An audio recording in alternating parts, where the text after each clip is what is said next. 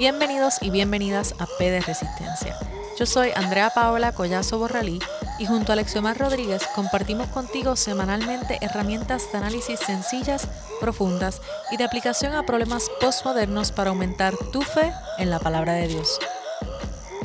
En el último episodio hablamos sobre cómo llegamos a donde estamos hoy, a una sociedad relativa, en donde todo depende de tu perspectiva. Inclusive hicimos un recuento histórico de cómo llegamos aquí, cómo fuimos del racionalismo al relativismo. Pero dentro de este mismo relativismo en el que vivimos hay muchas preguntas. Y para nosotros poder contestar esas preguntas y continuar con nuestro objetivo aquí en el podcast, que es ¿verdad? poder eh, encontrar la verdad, tenemos que profundizar un poco.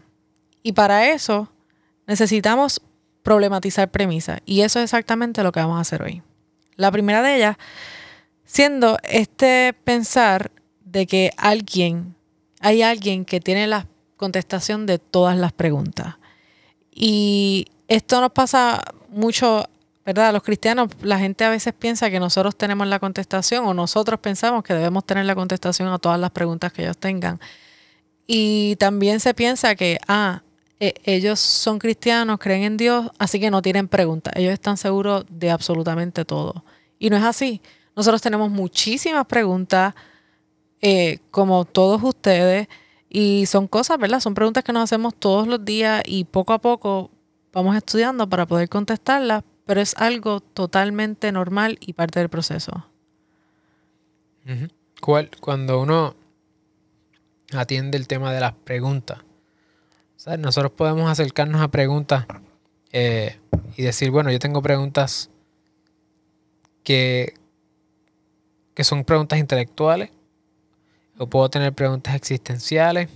De hecho, aún como cristiano puedes acercarte a la Biblia y decir, bueno, no entiendo todos los pasajes de la Biblia, por lo tanto tengo también mis preguntas, hay eventos que a lo mejor uno no entiende.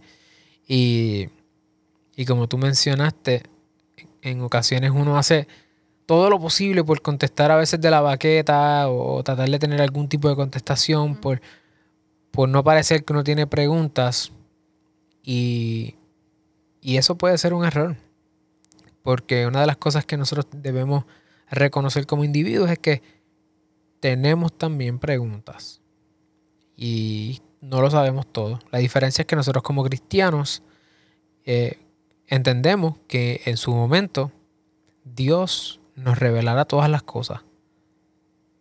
Si yo no entiendo algo ahora, tengo que entender que hay que seguir estudiando, seguir buscando y pues llegaremos al conocimiento de X o Y cosa, ¿verdad?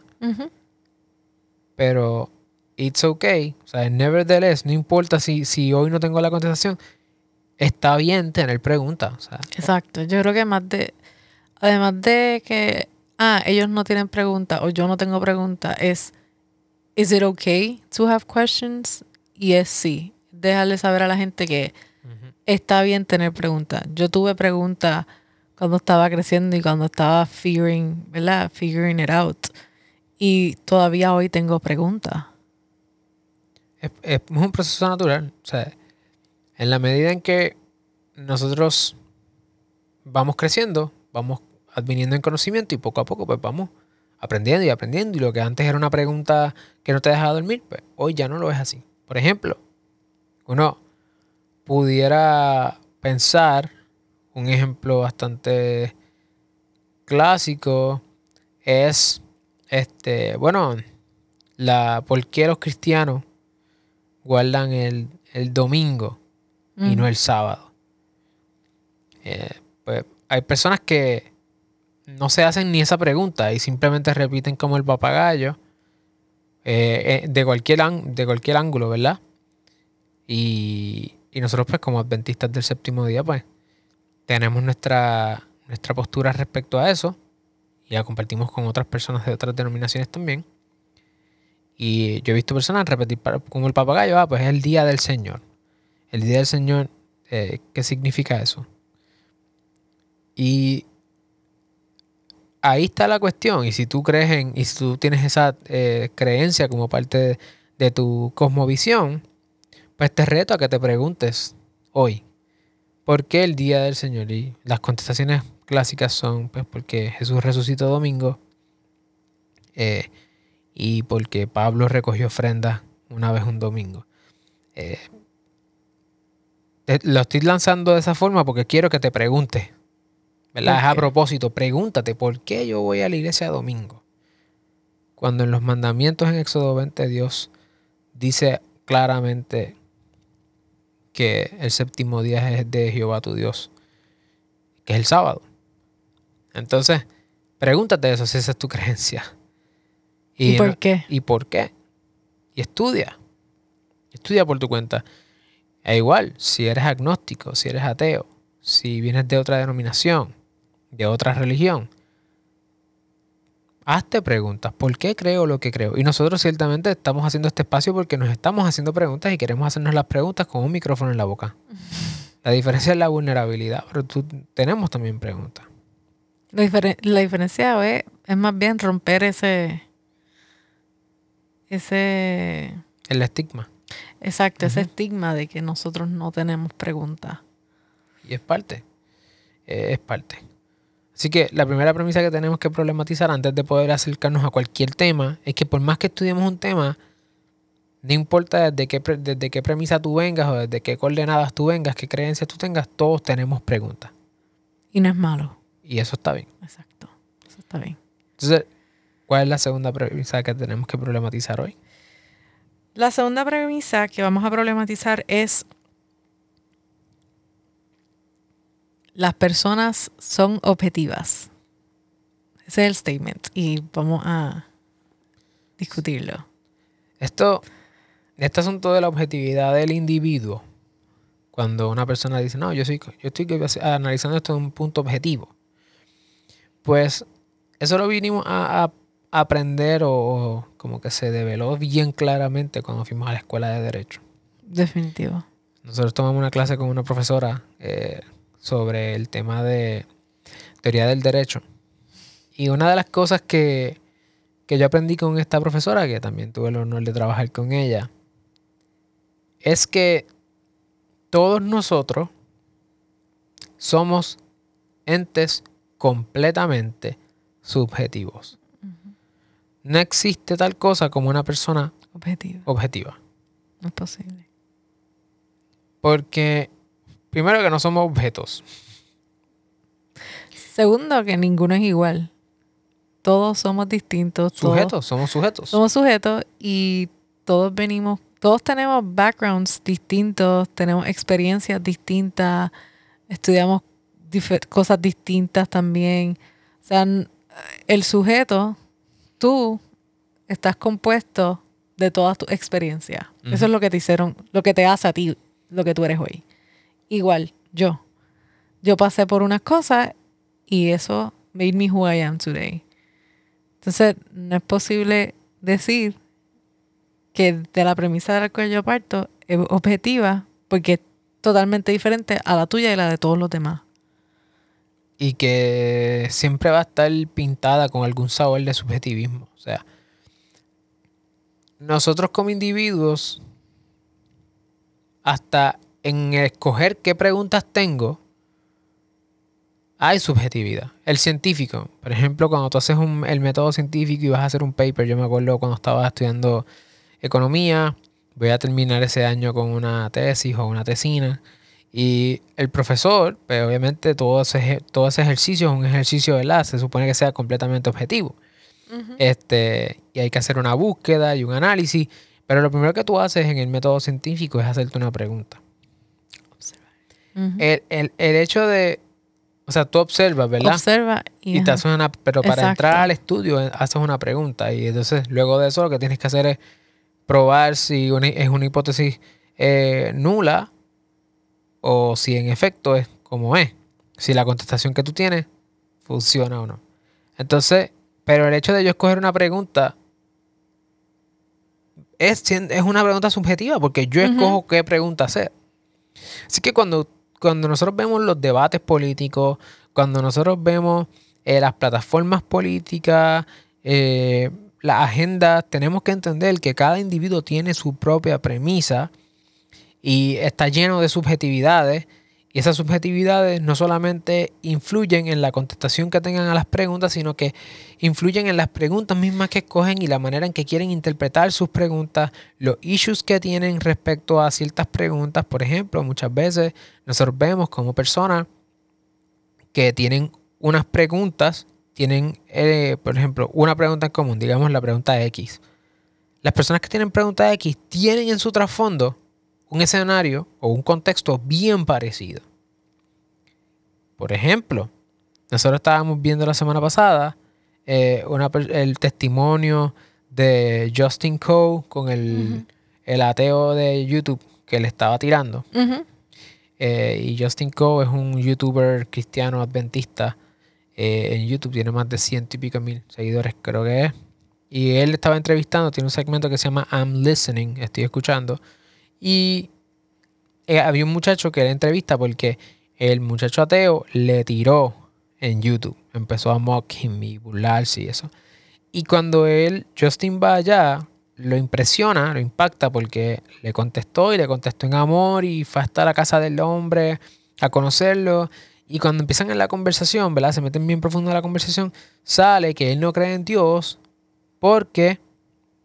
Y hay un background completo que yo, que yo digo, si yo hubiese venido de ese background, probablemente, probablemente yo también tendría las mismas preguntas al, al, al punto que las tiene esta persona. Y así somos todos.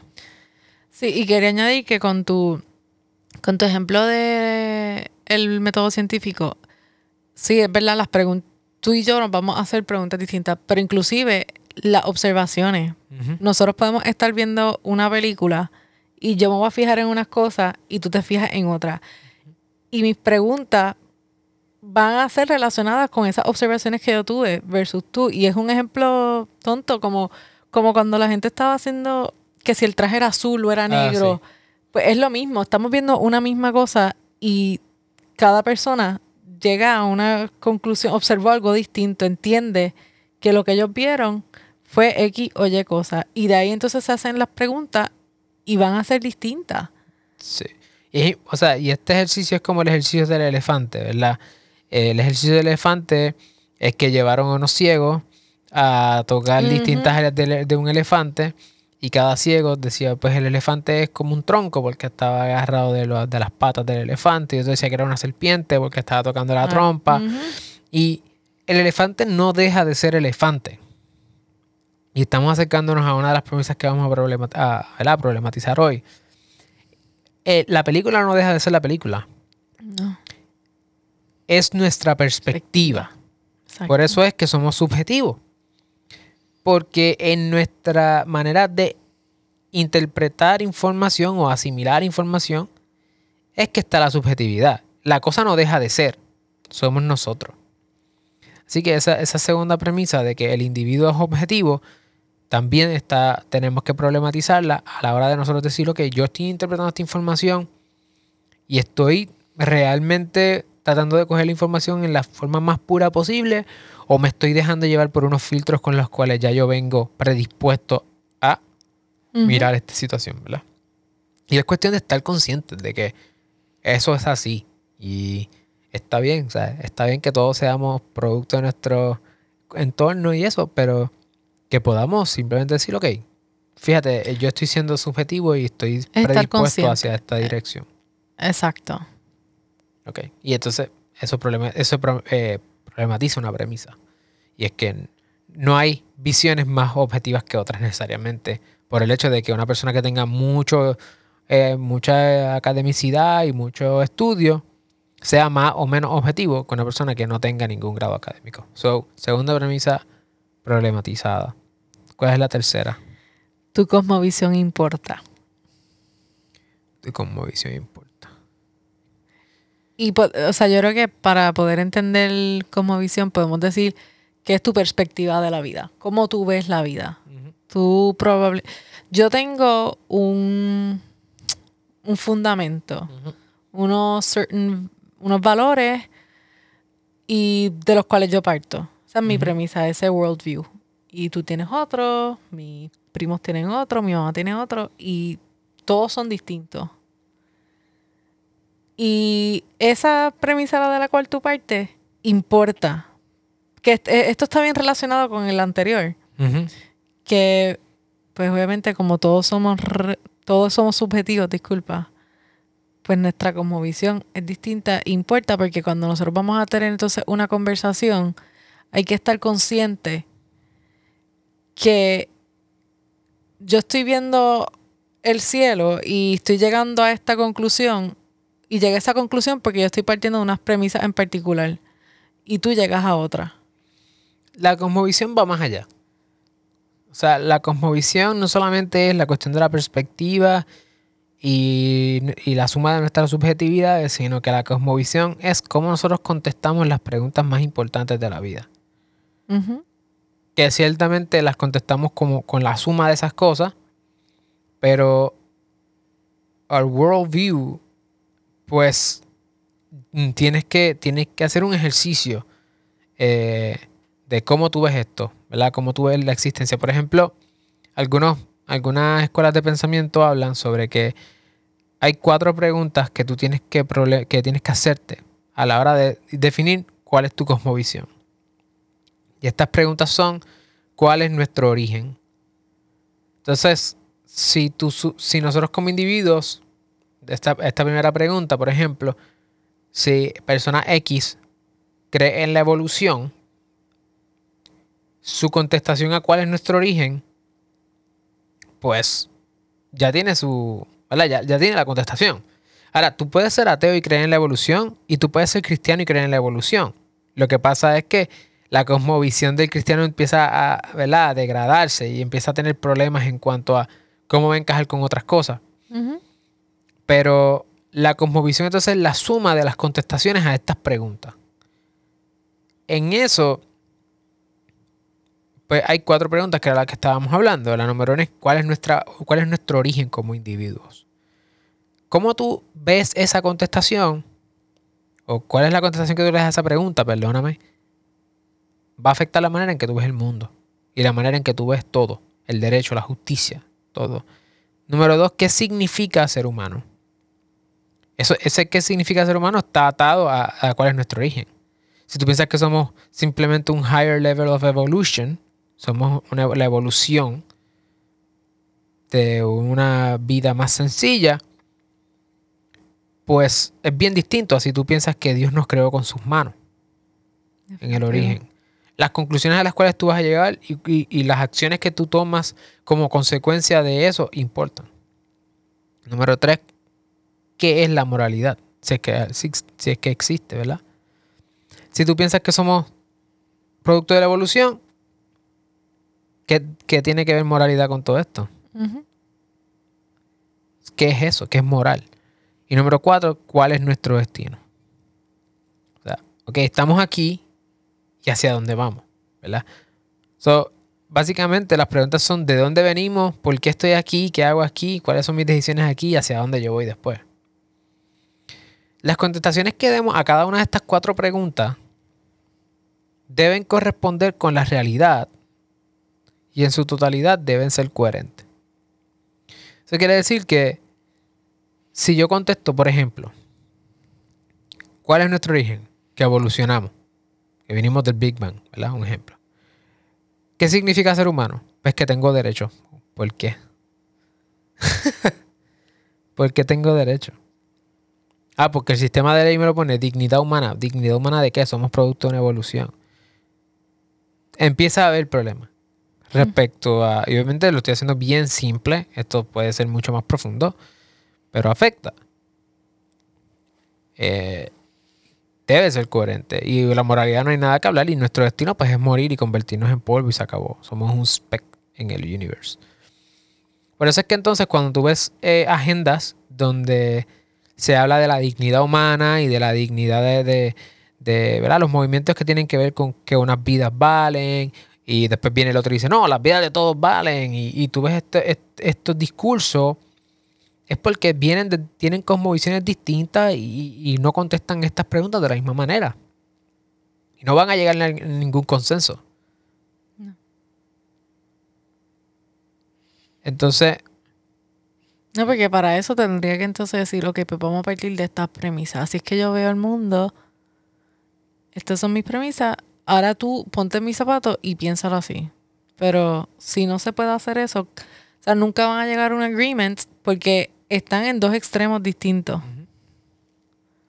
Y la cosa es que lo interesante de esto es que hay eh, logical flaws en distintos lugares. Porque, por ejemplo, si tú partes de la si nosotros decimos que nuestro origen es de Dios, es divino, que Dios nos creó, y lo que significa ser humano es que Dios nos creó a su imagen y semejanza, a los individuos, los hombres y mujeres,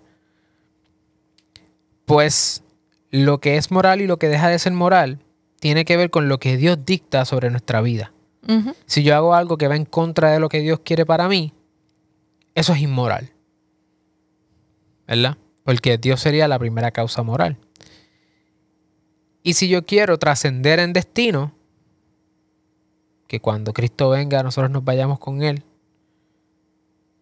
eh, desde nuestra cosmovisión, pues tienes que vivir una vida moral para, para vivir de conformidad con la razón por la cual te, te fuiste creado o, o creado. En ese, en ese paradigma, tú no puedes eh, lacerar el significado de ser humano independientemente de que la persona viva una vida moral o no. Si una persona vive una vida de pecado, no me da a mí como individuo la facultad de lacerar su dignidad porque no esté viviendo una vida moral. Porque después de todo, si la vive o no, afecta a esa persona y su destino futuro. No cambia el hecho de que su origen y su vida proviene de Dios. Y ahí es que tú puedes argumentar de que, por ejemplo, un movimiento como Black Lives Matter, ahí sí tiene sentido, porque Claro. en la medida en que tú persigues unas personas por, por el hecho de su origen, en el sentido de su color, pues estás yendo en contra De eso. de su dignidad que Dios le dio. que, que juega un rol importante que si fuimos creados por Dios, pues tenemos un valor, o sea, Inherente. exacto, you're valuable, pero si nosotros fue un total accident de las estrellas que se chocaron y explotaron, entonces empezó a crearse este mundo y empezamos con unos animales bien simples que evolucionaron a lo que somos ahora, ¿cómo entonces nosotros determinamos cuáles, uno, cuáles son las reglas? Por ejemplo, la moral, qué es moral, qué es bien o mal. ¿Quién lo va a determinar si todo fue un accidente y todo es relativo? Lo que para ti está bien, tal vez para mí está mal. Así que, ¿cómo decidimos cuál es el one, one right thing to do? Y lo otro es que, entonces, como tú dijiste, porque hay derecho, porque hay digni- dignidad si no fuiste creado? O sea, ¿de dónde sale tu va- valor como persona, como humano? A mí lo que me... Exacto. Y a mí lo que me choca es cuando las personas quieren hacer argumentos de inherentemente esto es un derecho humano o esto es lacerando la dignidad del individuo. Cuando si somos animales, estrictamente animales, Somos uno más. por la teoría de la evolución, lo que sería, lo que tendría sentido es que haya un survival of the fittest. Y si tú no eres fit to survive, you shall die. Richard Dawkins estaría de está de acuerdo con ese enunciado. Stephen Hawking estaría de acuerdo con ese enunciado. Y los grandes proselitistas del ateísmo están de acuerdo con ese resultado. Porque cuando tú llevas esa noción, esa lógica, tú la llevas a su punto máximo, esa es la conclusión necesaria que tenemos que llegar. Los homosexuales no tendrían derecho, eh, los negros, ni los blancos, ni los, Los asiáticos, latinos, ni los latinos, ni los straight, ni los Ni cristianos, mujeres. ni las mujeres. Nadie tendría derecho que no sea el que se autoimponga la, la gente que pueda en- eventualmente Los más, survive. los más fittest. Que begs the question entonces de, bueno, y, y el social contract al que, lo que de lo que discutimos la semana pasada, ¿por qué entramos en el social contract? El propósito de eso es poder, El, el, eh, el argumento sería, el social contract va en contra de la misma naturaleza evolutiva, The survival of the fittest. porque los débiles están buscando protegerse de los más fuertes Exacto. o de los más fit to survive. Imagínate tú que las cebras se unionen y le digan a los leones hasta aquí llegamos. Vamos, exacto. Vamos a ponernos derechos, porque yo soy cebra, inherentemente cebra, tengo unos derechos como cebra, y tú como león no, no puedes estar, ¿verdad?, sobreviviendo a causa mía. Dice, ¿pero qué tiene que ver la cebra? Bueno, pues el león sobrevive a causa de la cebra, poder comerse la cebra o el animal que sea. En la sociedad económica, el capital sobrevive en la explotación de recursos. Y en ocasiones ese recurso es recurso humano. O sea, la analogía suena como que diache, burda. Bueno, pues si fuéramos animales, sería- si, si esa es la noción, eso es lo que estaría pasando. Y, lo- y o sea, ¿hasta qué punto? La pregunta es ¿hasta qué punto? Nosotros somos leones y cebras tratando de entonces bregar aquí a ver quién, quién es el survival. O sea, ¿Quién domina y quién, quién no? domina y quién no. Y cuando vienes a ver, por eso es que vivimos una sociedad tan, tan llena de, de- de- de choques y de falacias lógicas, donde de momento, pues, utilizando premisas de la libertad de expresión, de que todo de que la, de la libertad de las ideas, de cómo la gente puede compartir distintas ideas y la gente se puede expresar. Cuando alguien se expresa en contra de mí, yo quiero coartar ese discurso. Y lo vemos en Twitter. Entonces, es todo es relativo menos lo que yo estoy diciendo. Todo es rela- Exacto. y todo el mundo tiene. eh, Hay libertad para que todo el mundo hable hasta que estés en contra de lo que yo estoy diciendo. Ahí se acabó. Ahí se acabó. Porque yo estoy bien y tú estás mal. Si nosotros viviéramos en un mundo donde esa, esa cosmovisión de todo es relativo, y la pregunta es, y lo que tú estás diciendo también es relativo, ¿verdad? Eh, ah, ¿Dónde estaríamos? O sea, cuando contestas cuál es nuestro origen, qué significa ser humano, qué es moralidad, cuál es nuestro destino, Y todos esos answers tienen que ser coherentes. tienen que haber, tiene que haber coherencia entre ellos y tiene que corresponder con la realidad. Exacto. Y además de eso, el último paso es que todas esas preguntas, para probar si esa cosmovisión es, y esto es eh, según escritos de doctores como el doctor Vince Vitali, John Lennox, eh, el doctor Ravi Zakaria, que de hecho todas todos estos libros tú los puedes conseguir en la descripción de este podcast. Están ahí, son enlaces de afiliados, pero los puedes comprar y, y están súper chéveres. La cuestión es que cuando tú cojas todas estas contestaciones, hay que ver si hay consistencia lógica entre las contestaciones individuales a cada una de estas preguntas cuando las juntas. Si hay adecuacidad empírica o medible, es decir, si eso es así. Si hay pruebas de que eso puede ser o no. Número tres, ¿cuán relevante es a nuestra experiencia humana? O sea, ¿Cuán relevante es a nuestra experiencia humana?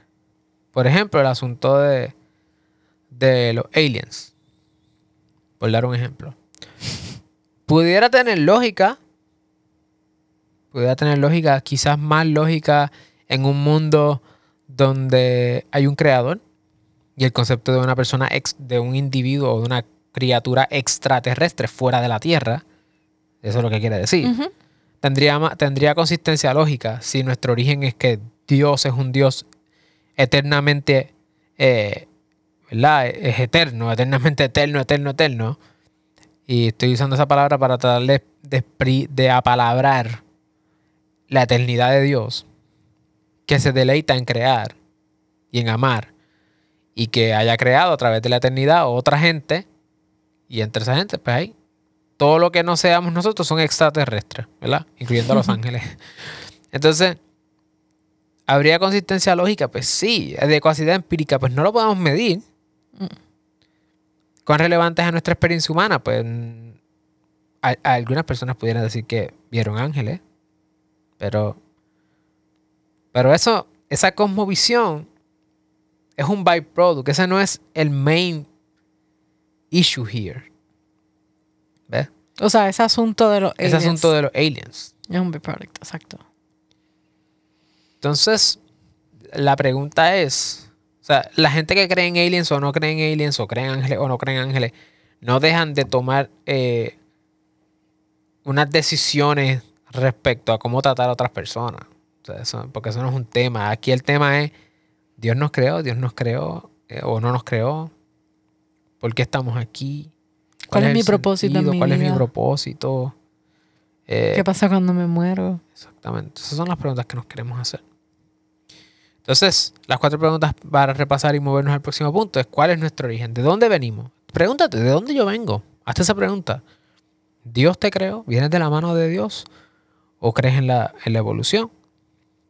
Si crees en la evolución, entonces deberías vivir de esa forma y, llevarlo al extent que se requiere y no tratar de armonizarlo con ideas metafísicas como sería la idea de Dios, porque según hemos vimos la semana pasada o en el episodio anterior sobre la historia, pues no tendría ningún sentido meter a Dios en una en un asunto teológico, este, evolutivo, aunque algunas personas quieren hacer sincretismo entre ambas ideas. ¿Qué significa ser humano? ¿Eres un animal más o, eres una persona creada a la imagen de Dios? ¿Qué es moralidad? ¿Qué es lo bueno? ¿Qué es lo malo? ¿Y cuál es nuestro destino? Entonces, contesta cada una de esas preguntas que correspondan con la realidad y en su totalidad que haya coherencia, ¿verdad? Que haya una, una manera que tú digas, para finalizar usamos esta analogía del rompecabezas. Hay piezas en un rompecabezas que parece que van juntas, pero cuando tú tratas de ponerlas con otras piezas no encajan y tienes que sacar la pieza. Entonces, que, hayan piezas azules no significa que van juntas. Tú tienes que tener un macro vision de, ok, que tiene que haber un cuadro completo, que haya un, que se pueda ver full la imagen y que la imagen sea consistente, que sea coherente, que tenga una imagen clara. y ese es tu worldview. Y ese es tu worldview. Es, eso es el zoom out que hace del rompecabezas, ese es tu worldview, tu como visión que está hecho de todas estas otras piezas que tienen que encajar. Y que cuando tú estás cogiendo las piezas, tú estás siendo subjetivo. También. Porque la, tú vas a montar el rompecabezas y, y tú interpretas colores con colores, eso tiene que ver con subjetividades y es tu rompecabezas, que es distinto. Y es tu rompecabezas. Entonces tú vas a tener que montarlo y, y lo que queremos es que cuando tú estés haciendo ese ejercicio sepas, oye, disfruta del proceso de montar el rompecabezas, pide ayuda si necesitas ayuda, busca referencias si necesitas referencias. Lo importante es que tú puedas montar tu propio rompecabezas. Y que te hagas preguntas. It's totally normal, it's totally fine. Para que llegues a la imagen grande. Exacto. Y por último, la cuarta premisa que vamos a problematizar es la exclusividad de la verdad. Cuando llegamos a esa imagen final, que es la cosmovisión, esa es la imagen. No hay múltiples imágenes. Exacto. así es como va el rompecabezas. Es así. es ese. Si tú ves que una pieza, si tú ves que 100 piezas están bien y hay 20 mal, las 20 están mal. ¿Y cómo tú lo sabes? Porque tergiversan la imagen final. No hay coherencia entre ellas. Entonces. Y, que si, si cuando encajaste esas 120 piezas, e, eso es lo que es. Y si eso es lo que es, cualquier otro arrangement de piezas no puede ser posible. Exacto. Cualquier otro arrangement de piezas no es posible porque se tergiversa la imagen, esa no es la imagen final. Así que nota que la imagen es una. Por lo tanto, toda cosmovisión es exclusiva. Quiéralo o no. Quiéralo o no. Porque es una imagen, son múltiples imágenes. Si tú quieres tener otra imagen, tú tienes que buscar otras piezas. Pero en la realidad donde vivimos, existen un set de piezas. Y es la realidad. Es, o sea, nuestra realidad. Esto no es como Marvel, que hay un multiverse y, y que hay distintas realidades. Nosotros vivimos en una realidad y en esa realidad son nuestro, nuestras piezas.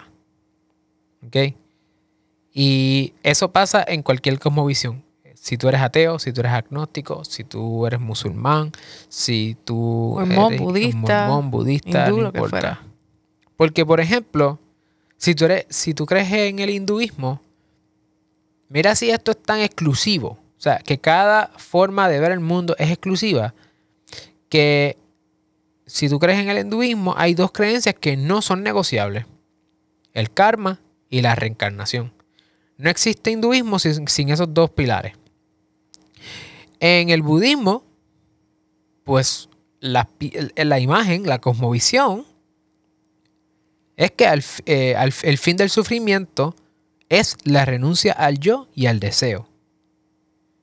Esa es la contestación del budismo. En el Islam se cree que Mahoma es el último profeta de Alá, non-negotiable, exclusive, y que el Corán es la revelación perfecta de Alá.